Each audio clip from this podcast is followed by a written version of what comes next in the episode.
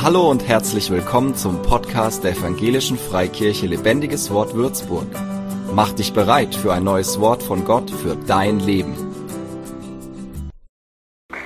Vielen Dank, liebe Renate. Guten Morgen. Ich hoffe, es geht euch allen gut. Soweit man das hinter der Maske sehen kann, seht ihr sehr gut aus. Und das passt auch perfekt zu meinem Thema. Ich möchte nämlich euch zujubeln. Versteck dich nicht. Na, ich hoffe, dass ich euch damit heute erfreue. Meine Quelle, die Bibel nach der Neues Leben Übersetzung. Ich wurde letzt gefragt, welche Bibelstellen waren das denn?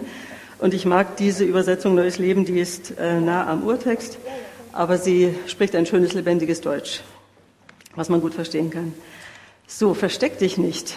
Ähm, bei diesem großen Fisch könnte man meinen, äh, tauch nicht ab, aber da, zu dem kommen wir später. Ähm, versteck dich nicht. Ähm, dahinter verbirgt sich äh, nicht eine Anleitung zum Nicht-Verstecken spielen, sondern ähm, dass man sich vielleicht zu sehr zurücknimmt, dass man sich vielleicht scheut, ähm, Dinge zu tun oder zu sagen. Und ähm, einfach mein, mein Appell ist eigentlich, zeig dich.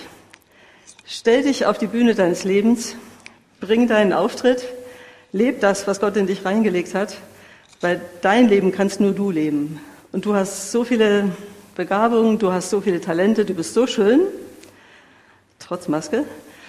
Ähm, trau dich, versteck dich nicht. Und jetzt machen wir eine kleine Reise natürlich durch die Bibel.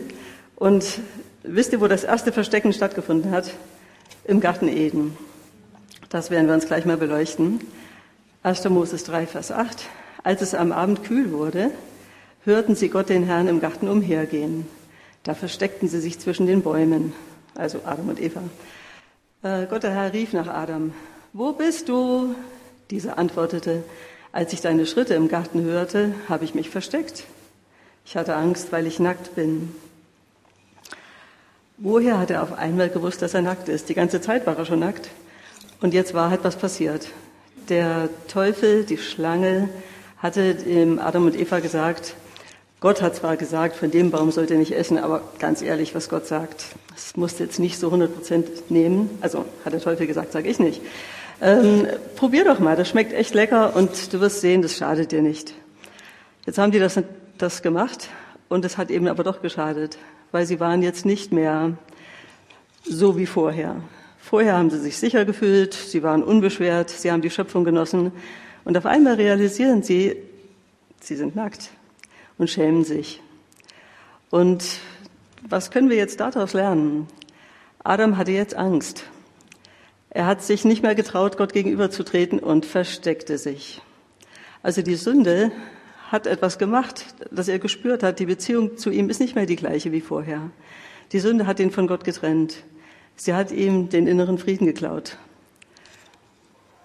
Und jetzt ist es natürlich so gewesen, sie haben das versucht zu verstecken, aber vor Gott kannst du dich nicht verstecken. Und vor Gott kannst du auch keine Sünde verstecken. Und deswegen ist ein Teil meiner Predigt heute auch über Sünde tatsächlich zu sprechen oder das ähm, zu beleuchten, dass es wirklich clever ist, wenn dir eine Sünde passiert, ist, dass du sie aufdeckst, dass du sie bekennst und dass du nicht versuchst, sie zu verstecken, weil das überhaupt nichts bringt. An der Geschichte von Adam und Eva sehen wir, die, die Beziehung war gestört, sie, sie haben sich gar nicht mehr getraut, Gott gegenüberzutreten.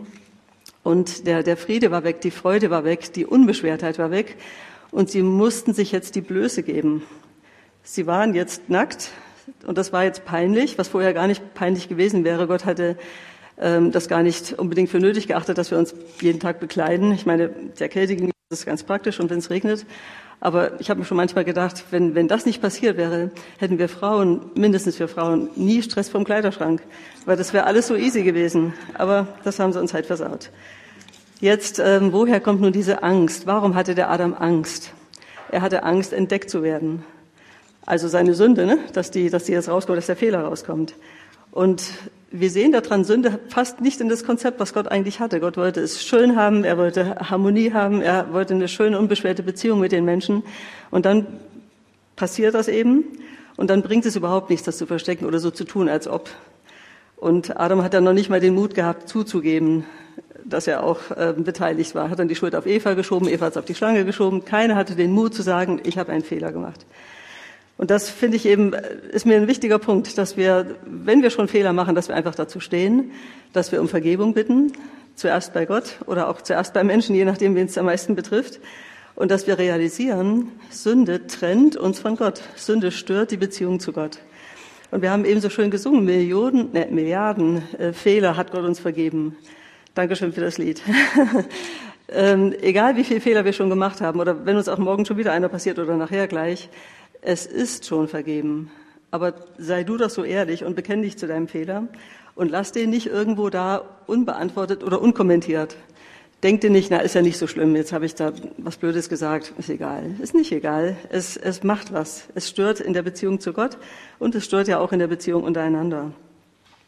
Und meine Vision ist jetzt eben, dass wir schön herrlich dastehen und uns bewusst sind, meine Fehler sind schon bezahlt, meine Fehler sind schon weggewaschen. Und ich, ich muss mich überhaupt nicht schämen, weil Jesus hat das genau am Kreuz gemacht. Er hat uns Milliarden Menschen da schon gesehen und hat gewusst, die machen alle Fehler, die schießen alle Böcke, aber er bezahlt dafür. Und er konnte ja auch nur dafür bezahlen, weil er rein war, weil er ohne Fehler war. Und ähm, mir ist auch dann so der, der Punkt gekommen, ähm, Sünde macht auch schmutzig. Und Jesus war wirklich sauber. Er hat, er hat sich nicht mit Sünde eingelassen. Er hat dem Teufel widerstanden, als er angeklopft hat und wollte ihn verführen. Und das soll unser Vorbild sein. Das wünsche ich mir, dass, dass wir so die Sehnsucht haben, echt sauber vor Gott zu stehen und ein reines und schönes Leben zu führen. Und dann musst du dich nicht verstecken. Nirgendwo und nirgendwann. Du kannst immer ähm, mit der weißen Weste dastehen. Und die, das ist jetzt nicht hochmütig von mir, das ist das, was die Bibel sagt. In der Waffenrüstung in Epheser äh, schreibt der Paulus, dass wir die Waffenrüstung anziehen sollen und den Brustpanzer der Gerechtigkeit. Gott hat uns gerecht gemacht. Du kannst dich nicht gerecht machen. Du kannst gar nicht genug Aktionen tun, um irgendwas wieder gut zu machen. Das kannst du nicht. Diese Milliarden Fehler, die uns in unserem Leben äh, unterlaufen, die können wir nie bezahlen. Aber Jesus hat sie schon bezahlt. Und das finde ich einfach die beste ähm, Ansage heute. Oder eine der besten. Dann ähm, ist mir das auch so gekommen, oder wir haben das auch äh, teilweise gesungen, dass, dass dieses Licht in die Dunkelheit kommt. Und die Bibel vergleicht oft so das weltliche Leben, das Leben ohne Gott mit Dunkelheit. Und wenn wir Jesus in uns haben, dann haben wir Licht in uns. Und dann leben wir quasi in der Dunkelheit wie, wie Lichter. Und das ist auch am besten, wenn das Licht poliert ist, wenn es nicht voller Flecken ist und voller Schmutz. Also erster Merksatz, Sünde beschmutzt. Sünde verdirbt das Leben, Sünde verdirbt deinen guten Geruch, deinen guten Geschmack, dein schönes Aussehen. Mach dich frei, wasch das ab, lass es abwaschen und, und lass dich nicht immer wieder überrumpeln von Sünde. Sünde will dich wirklich verstricken und einnetzen, äh, äh, dass du dich gar nicht gescheit bewegen kannst. Und dein schöner Glanz ist weg. Also erster Merksatz, Sünde ist Mist.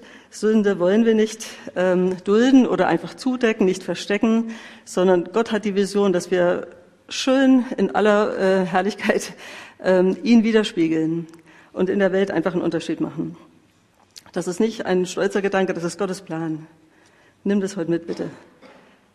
Jetzt kommt die Geschichte vom Jona. Das war auch so einer, der sich versteckt hat, aber wie der sich versteckt hat. Das möchte ich ganz gern mit euch lesen. Das ist eine richtig tolle Geschichte. Ich habe mal nachgelesen, wann das eigentlich war, wann der gelebt hat. Das muss so 750 oder noch mehr vor Christus gewesen sein, nach dem Prophet Elisa und zeitgleich mit dem Prophet Amos. Und das war in der Zeit, ähm, als Ninive eine ganz bedeutende Stadt war. Und äh, Gott schickt, der Herr schickte Jona, dem Sohn von Amittai, folgende Botschaft. Mach dich auf den Weg und geh in die große Stadt Ninive. Ruf aus, was ich gegen sie vorbringen muss, denn ihre Bosheit stieg bis zu mir hinauf. Also Jona war ein Mitarbeiter Gottes. Gott hat zu ihm geredet, er hat ihm eine Nachricht geschickt und hat gesagt, mach dich auf, geh dahin und sag dort, was gesagt werden muss. Ich kann das nicht mehr aushalten, wie böse es da bei denen zugeht. Und es war eine große Stadt, es war eine bedeutsame Stadt. Von 700 vor Christus bis 612 vor Christus war sie die Hauptstadt des Assyrischen Reiches und sie war sehr bekannt durch ihre Verdorbenheit und Grausamkeit. Wenn ihr euch erinnert, im Alten Testament gibt es vorher auch eine Geschichte von Sodom und Gomorra, wo Gott mit Abraham kurz diskutiert oder so nachfühlt, ähm, wie er das sieht. Aber er sagt, er hat vor, und er tut es dann ja auch, lässt Sodom und Gomorra in Feuer und Schwefel ähm, untergehen wegen der Bosheit der Menschen. Und das hat er jetzt offensichtlich auch mit Ninive geplant. Und Ninive liegt von Galiläa aus, und der Jona hat da in Galiläa gelebt, ähm, circa 800 Kilometer nordöstlich. Also ihr, ihr sitzt so rum, also hier, ne? Nordosten ist da oben. 800 Kilometer war jetzt keine Tagesreise, kein Spaziergang. Die hatten wahrscheinlich keine Postkutsche und kein Auto. Das wäre wahrscheinlich zu Fuß oder auf dem Esel gewesen, könnte ziemlich lange dauern. Jona hat offensichtlich keine Lust auf so eine Reise und fährt nach Westen. Äh, schnappt sich ein Boot, ein Jaffa, bezahlt die Reise nach Spanien, nach Tarsis und fragt dich jetzt mal, warum fährt er nicht dahin, warum fährt er dahin? Meine Interpretation, er hat keine Lust. Ähm, wir lesen mal, was passiert. Doch Jona machte sich auf den Weg, um vor dem Herrn nach Tarsis zu fliehen. Kannst du vor Gott fliehen? Er ging hinunter nach Jaffo. Jaffa ist übrigens direkt an Tel Aviv, ähm, ein, schöner altes, ein schönes altes Städtchen, wo er ein Schiff fand, das nach Tarsis auslief. Er bezahlte die Überfahrt und ging an Bord, um nach Tarsis zu kommen. Er wollte weg vom Angesicht des Herrn. Doch der Herr ließ einen heftigen Wind auf dem Meer aufkommen, der zu einem Sturm wurde, sodass das Schiff zu zerbrechen drohte. Wir haben ja mal am Viktoriasee gewohnt und wir haben mal sonntags nachmittags einen Ausflug gemacht mit einem Boot, was selbst gebaut war, also nicht von uns, von Fachleuten.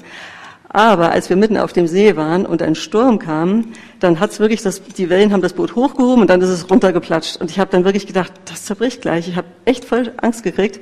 Und dann sind wir auch wieder nach Hause gefahren, weil die Reise wäre noch lang gewesen und das war dann alles sehr vage. Also ich kann die Angst verstehen. Aus Angst schrien die Seeleute zu ihren Göttern und warfen Ladung über Bord, um das Schiff leichter zu machen. Jona aber war unter Deck, hatte sich hingelegt und schlief tief und fest. Das kannst du nicht glauben, oder? Das Schiff wackelt und bebt, alle sind aufgeregt und der Typ schläft. Da kam der Kapitän zu ihm und sagte, was ist mit dir, du Schläfer? Steh auf, ruf zu deinem Gott. Vielleicht denkt dieser Gott an uns und wir gehen nicht unter. Also die waren echte Not. Die Männer sagten zueinander, kommt, lasst uns das loswerfen, um zu sehen, weswegen uns dieses Unglück zustößt. Sie warfen das Los und das Los fiel auf Jona. Ist ja interessant. Sag uns doch, warum dieses Unglück über uns hereinbricht, sprachen sie. Was ist dein Beruf? Ich bin ein Prophet Gottes. Aus welchem Land kommst du? Zu welchem Volk gehörst du? Er antwortete ihnen, ich bin ein Hebräer und ich bete den Herrn an, den Gott des Himmels, der Meer und Land geschaffen hat. Und er erzählte ihnen, dass er vor dem Herrn fortlief. Immerhin hat er die Wahrheit gesagt. Die Seeleute waren entsetzt, als sie das hörten. Was hast du da getan? jammerten sie. Und weil der Sturm immer stärker wurde, fragten sie ihn, was können wir nur mit dir tun, damit das Meer um uns herum zur Ruhe kommt? Nehmt mich und werft mich ins Meer, sagte Jona. Dann wird es sich um euch herum beruhigen. Es war wirklich ein Prophet. Er hat die Lösung gewusst. Und die diskutieren dann noch, die, die rudern wie die Weltmeister, die strengen sich echt an, die wollen das eigentlich nicht, die wollen ihn nicht über Bord schmeißen, aber sie sehen, es klappt nicht. Dann packten sie Jona und warfen ihn ins Meer, und das Meer beruhigte sich. Die Seeleute wurden von tiefer Ehrfurcht vor dem Herrn ergriffen, brachten ihm Opfer und schworen, ihm zu dienen. Ist das nicht klasse? Das sind irgendwelche Leute, die irgendwelche Götter anbeten und die jetzt realisieren, da gibt es einen Gott, der hat wirklich das Meer in seiner Jackentasche der hat das Meer unter Kontrolle. Der kann einen Sturm schicken und kann uns hier in größte Not versetzen und er kann das auch wieder stoppen. Und die versprechen Gott zu dienen. Und Jona hat keine, Jona hat keine Lust. So, das finde find ich sehr spannend. Aber Gott schickt einen großen Fisch, jetzt kommt der Fisch ins Bild, der Jona verschlang. Na Gott sei Dank, äh, Gott ist nicht ähm, so sauer auf Jona, dass er ihn jetzt ab, ähm, ertrinken lässt, sondern er schickt einen großen Fisch. Wir lesen in der Bibel, dass der Jona drei Tage und drei Nächte im Bauch des Fisches ist. Ich hätte jetzt dazu gerne ein Foto gebracht, aber ich habe keins. Ähm, ist bestimmt amüsant, sich das vorzustellen. Gell? So ein Wal, der hat ja echt Platz im Bauch. Aber was da auch alles drin ist, vielleicht hat es auch ein bisschen muffig gerochen. Vielleicht waren noch Algen dabei oder andere kleine Fische, keine Ahnung. Jedenfalls, es war sicher nicht gemütlich, aber er saß so halbwegs im Trocknen. Also er war nicht mitten im Wassermeer. Und jetzt hat er natürlich Zeit nachzudenken. Und er lässt uns ein bisschen teilhaben an seinen Gedanken. Und ich denke mir, der hat sich schon überlegt, was war denn das jetzt? Ich hatte keinen Bock, da hochzugehen. Jetzt wollte ich darüber fahren und Gott bremst mich aus. Der lässt mich aber auch nicht in Ruhe. Da dachte ich, ich bin vertrieben aus deiner Gegenwart. Dennoch werde ich deinen heiligen Tempel wiedersehen können. Also ihr müsst mal das ganze zweite Kapitel lesen. Es ist spannend, was er sich alles für Gedanken macht. Es wird ihm bewusst, natürlich, Gott hat mich gerettet. Okay, Gott sei Dank, das ging mir mal gut.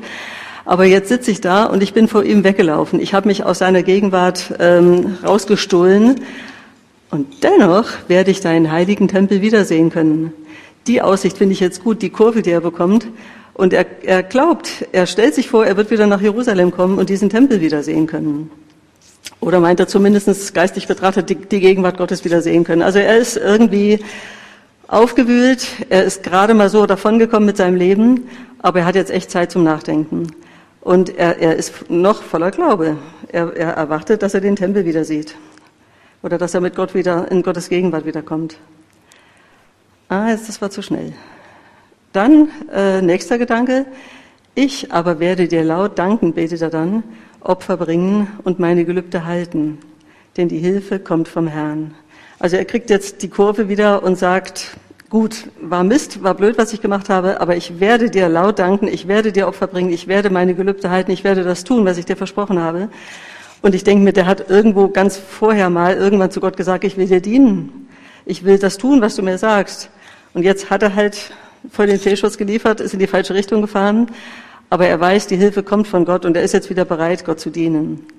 Und dieses Herz wünsche ich uns auch, dass wir, dass wir sagen, Gott, ich will dir dienen, ich, ich will dir äh, laut danken, ich will dir Lobpreisopfer bringen, ich will das tun, ähm, was ich dir versprochen habe. Und dann kommt die Hilfe sowieso, Gott hilft. Und jetzt, als, als Gott dieses Herz gesehen hat, da im Walfischbauch, dann befiehlt er dem Fisch, Jona am Strand auszuspucken.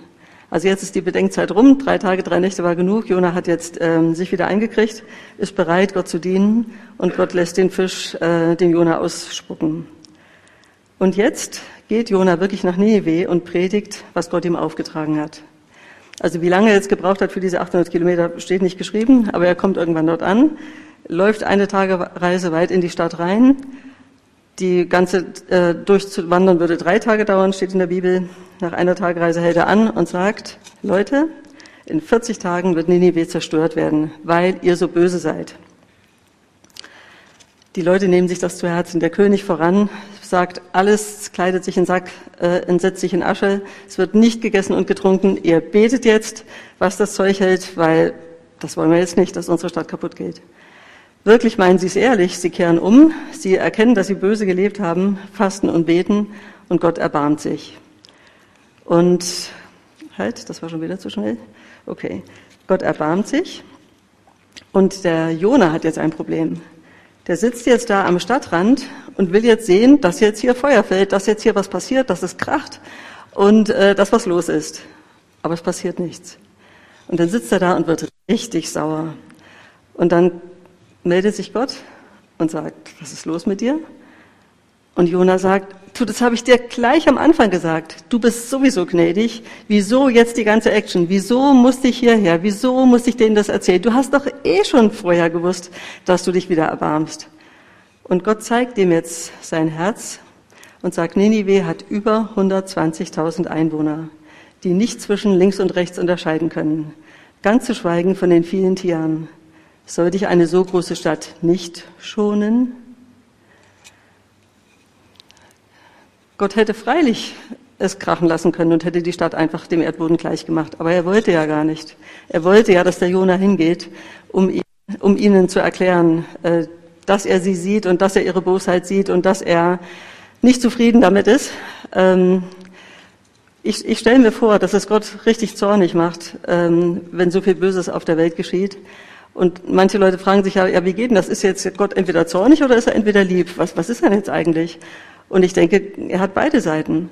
Für, für Gott ist es einfach total schmerzhaft, wenn Menschen so in Sünde leben und so viel Böses tun und, und sich einfach gegenseitig das Leben schwer machen. Und auf der anderen Seite hat er eben dieses liebende Herz, wo, wo sich so wünscht, dass sie eben umkehren von diesen Wegen und einfach nach seinem Bauplan nehmen, nach seinem, nach seiner Anleitung. Er hat ja uns extra die Gebote gegeben, damit es gut läuft. Aber er, er kann echt zornig sein, er kann sich wirklich entrüsten, wenn es einfach genau andersrum läuft. Und so will er überhaupt nicht zerstören, er will, dass die Menschen gerettet werden. Und Jona nervt das. Jona denkt, jetzt habe ich mich da umsonst abgestrampelt. Die ganze Aktion mit dem Wal, meine Güte. Ähm, aber für Gott war es total wichtig, weil ohne seinen Einsatz hätten sie ja sich nicht bekehrt, hätten sie ja nicht umgekehrt. Und so fragst du dich vielleicht auch manchmal, ja, muss ich jetzt auch irgendwas für Gott tun? Ja, lass uns doch auch was für Gott tun. Lass uns doch auch den Leuten, die nicht zwischen rechts und links unterscheiden können, sagen, dass, was wir glauben und welche Hoffnung wir in Gott haben und was wir schon mit ihm erlebt haben. Als ich die Zahl 120.000 gelesen habe, dann habe ich gedacht, Würzburg hat 126.000 Einwohner. Wie schön. Vor unserer Nase haben wir auch so viele Menschen, wo wir jetzt nicht genau wissen, ob sie alle nicht zwischen links und rechts unterscheiden. Also damit ist ja gemeint, die, die Zusammenhänge zu verstehen im geistlichen Sinne, dass wir entweder ohne Gott leben oder mit Gott leben und was wir auch für, für Verheißungen haben, wenn wir mit Gott leben. So, wo bin ich denn jetzt? Also, das ist schon wieder zu weit. Gott hat äh, Jona sein Herz offenbart. Gott hat Jona klar machen wollen, dass er ein gnädiger Gott ist. Klar, Jona hat es gewusst, aber Gott wollte, dass Jona diesen Einsatz geht. Und Gott möchte auch, dass wir, ähm, so wie Jona, uns bereithalten, Menschen zu erklären, dass es Rettung gibt, dass es Hilfe gibt, dass auch wenn Krankheit auftaucht, auch wenn Krebs auftaucht, dass es nicht das Ende sein muss, dass wir bei ihm Hoffnung haben, dass wir durch ihn Vertrauen äh, schöpfen können und dass wir quasi einander einfach Wegweiser und, und Helfer sind.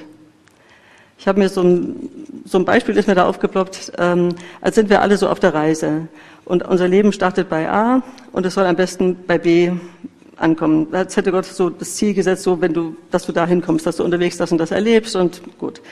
Wenn aber jetzt unterwegs ein Unfall passiert du fährst gegen einen Baum oder dein Auto fällt zusammen oder keine Ahnung, irgendwas passiert und du hast jetzt da so einen Breakdown und es geht nicht weiter. Dann, dann steckst du jetzt da fest. Und vielleicht bist du auch verletzt, weil der Aufprall hart war, irgendwas ist passiert. Und jetzt kommen deine Mitmenschen da vorbei und die ersten, die kommen, die gucken und denken sich, wow, sieht das cool aus. Das Auto ist ja komplett zusammengebrochen und die Person da drin, die hängt da absolut schäpst in der Kurve und machen Fotos und schicken das ins Internet und sagen, oh, cool, was ich heute gesehen habe. Also das sah so witzig aus. Und ergötzen sich an dem Anblick oder denken sich, wow, ist echt was los heute. Cool, schöne Unterhaltung. Und andere Leute kommen und denken sich, oh, was da passiert, und retten dich und ähm, holen dich raus aus der Kiste und verbinden deine Wunden und rufen 1-1 irgendwas an, ähm, damit der Krankenwagen kommt und du versorgt bist und schließlich, dass du deine Reise fortsetzen kannst. Und so äh, wollte ich sagen, ähm, wir, wir können uns entscheiden in unserem Leben, ob wir quasi nur so Gaffer sind, so zugucken, oh, was passiert denn da? Oh, der ist jetzt gestorben. Oh, der hatte echt eine schlimme Krankheit. Na, so ein Mist. Oder die, die haben sich jetzt getrennt. Naja, da kann man auch nichts machen. Das ist halt so, wenn die sich nicht vertragen. Oder da hat das Kind irgendwie voll die Störung. Hast du das gesehen und wie die immer schreien? Und man kann das alles so kommentieren und beobachten und, und wie ein, pff, keine Ahnung, ähm, einfach so ein Zuschauer einfach so passiv da rumstehen. Oder du kannst zu diesem Helferteam Gottes gehören und kannst sagen, du, äh, ich habe gehört, du hast eine Krankheit, darf ich für dich beten? Oder kann ich dir irgendwie was helfen? Brauchst du Hilfe? Kannst du das oder das gebrauchen? Keine Ahnung. Du kannst aktiv werden. Und das habe ich ja auch vorhin mit meinem Motto gemeint. Ähm, versteck dich doch nicht. Guck doch nicht einfach zu, was da so passiert und wie, wie schlecht es manchen geht. Oder red über denen ihre Fehler. Sag, oh, die, die lernt's ja nie. Jetzt hat sie da schon wieder das gemacht. Und die, die dritte Scheidung, ach, das wird doch nichts mehr. Oder der hat schon wieder seinen Beruf verloren. Und also, da kann sich ja auch einfach nicht einfügen. Kannst echt viel über andere Leute reden, aber es hilft ja nicht. Stell dir vor, Gott hat dich ausgerüstet mit besonderen Gaben, dass du Menschen, die jetzt da ihren Breakdown hatten, ihre Katastrophe, ihren Unfall, ihren Stopp, ihren Stillstand, ihre Erschütterung, kannst du doch hingehen und kannst ihnen weiterhelfen. Und, und so stelle ich mir das vor, wir sind auf einer Reise und wir können ganz aktiv einander begleiten, einander ermutigen, einander zum Helfer werden, zur Hilfe, zur Ermutigung. Oder wir sind einfach passive Zuschauer, die sich hinter einem Busch verstecken und heimlich die Handyfotos machen und ähm, uns am Unglück der anderen erfreuen. Naja, das klingt schon blöd, aber passiert ja manchmal. Also, was ich heute sagen will, versteck dich nicht. Du bist echt in Gottes Augen wunderbar. Du sollst von A nach B kommen, aber dein Nachbar, deine Freundin, deine Arbeitskollegin, dein Bruder, deine Schwester auch. Lass dich in, in Gottes Helferteam rein integrieren und lass dir von ihm zeigen, wo dein Einsatz ist, wo deine Stelle ist, wo du hinpasst, wo du ein Stückchen weiterhelfen kannst. Einfach, dass auch der, den du gerade vor dir hast, seinen Weg macht und nach B kommt und nicht unterwegs verletzt liegen bleibt und sagt, mir hat keiner geholfen, ich glaube an keinen Gott, weil keiner, der Gutes tut oder keiner, der sich für mich interessiert. So soll es nicht bleiben. Und meine Frage wäre jetzt, was wäre denn, wenn Gott uns sein Herz über unsere Stadt und über unsere Umgebung offenbaren würde und wir würden zuhören und uns nicht verstecken? Also wenn wir wirklich Gott suchen und sagen, Gott, wie siehst du meine Umgebung? Wie siehst du denn meine Freundin oder meinen Nachbarn oder meine Situation am Arbeitsplatz? Wie siehst du das denn? Und äh, rede doch mal zu mir und, und zeig mir doch mal, wie das aus deiner Sicht aussieht und wie wir aus diesem jetzigen Wirrwarr rauskommen oder wie, wie ich der Person helfen kann, die ich da gerade äh, im Kopf habe. Wie wäre das, wenn wir Gott zuhören und uns und nicht dabei bleiben, sondern auch uns zeigen lassen, wie es weitergeht. Ich denke, Gott könnte echt ganz viel bewegen, wenn wir uns bewegen lassen. Und wie ich vorhin gesagt habe, es ist manchmal so ein, so ein manche, manche Leute verstehen es nicht, wieso soll Gott zornig sein, wieso steht sowas in der Bibel. Ich denke, es ist zu unserer, zu unserer Ermahnung oder zu unserem Verständnis. Gott möchte reden, Gott möchte Menschen erreichen und er will dich und mich, uns auch benutzen. So, dann würde ich jetzt mal beten, dass Gott uns hilft. Und ich glaube, dass Gott heute ganz genau uns sieht und wir können vor ihm nicht fliehen, wir können vor ihm nicht weglaufen, aber er will wirklich uns benutzen zu, zu, zum Segen für andere. Er will uns segnen, aber wir dürfen auch ein Segen sein für andere. Herr, ich danke dir für deine guten Pläne, für unsere Zeit und die Menschen, die jetzt leben. Lass uns erkennen, wie wir dir dienen können und lehre uns, ein Leben zu führen, das dich ehrt. Hilf uns, Sünde zu überwinden, nach deinem Willen zu leben und uns nicht zu verstecken. Wir können uns sehen lassen als deine Kinder, weil du in uns lebst und uns gerecht gesprochen hast. Wir erwarten all das Gute, das du in deinem Wort versprichst und wollen in unserer Umgebung ein Segen sein. Danke für deine Leitung, deine Inspiration. Du bist Herr, der allmächtige und heilige und ewige Gott. Herr, ich danke dir, dass du diese Worte in uns lebendig machst und dass wir das wirklich erwarten, dass du durch uns wirkst, dass du zu uns redest. Ich danke dir für all den Segen, den wir haben durch dein Blut, Jesus, durch die, deinen Opfertod. Danke, dass wir reingewaschen sind von Sünde und Schuld und dass wir das auch leicht weitergeben können, dass wir von unserem Glauben erzählen und dass wir Menschen helfen, auch ihre Reise weiterzuführen und nicht stecken zu bleiben. Danke, Herr. Amen. Und vielleicht ist auch jemand hier oder auch am Bildschirm, der sagt, ich habe das jetzt nicht so genau verstanden, wie was mit Jesus und mit Gott. Ähm, heute Nachmittag ist ja Next Steps um 17 Uhr und da werden wir genau über diese Beziehung sprechen, wie wir in, in eine Beziehung zu Jesus kommen und was Jesus für uns getan hat. Und jeder Mensch kann an jedem Ort und jederzeit auch sich an Jesus wenden und kann sagen, Jesus, hilf mir. Jesus, komm in mein Leben. Sei du mein Herr und man kann jederzeit das Leben mit Gott starten. Und Herr, ich möchte jetzt für Leute beten, für die das jetzt neu ist und möchte beten, dass du ihnen das zeigst, einfach, dass sie auch geliebt sind von dir, dass du wünschst, dass alle Menschen zur Wahrheit finden, die Erkenntnis über dich bekommen und gerettet werden. Und wir haben vorhin gesungen, du bist der Sieger. Und ich möchte das nochmal bekräftigen und sagen, du bist wirklich der Sieger über Sünde, Tod und Teufel. Und danke, dass jeder, der das jetzt gehört hat, der, der das möchte, dass, dass du ihm dich zeigst und dass er dich annehmen kann und dass du ihn rettest von seiner Not, von seiner Sünde, von seiner Schuld und dass du ein neues Leben gibst, Jesus. Und es ist einfach fantastisch und gar nicht abzuschätzen, was wir alles haben durch dich. Und ich bete wirklich, dass du Menschen jetzt berührst, dass du Menschen begegnest und dass du dich offenbarst. Danke, Herr. Du bist mein Herr und du bist mein Erlöser und du bist für alle Menschen gestorben. Ich lobe dich dafür und ich danke dir dafür. Amen. Gott segne euch.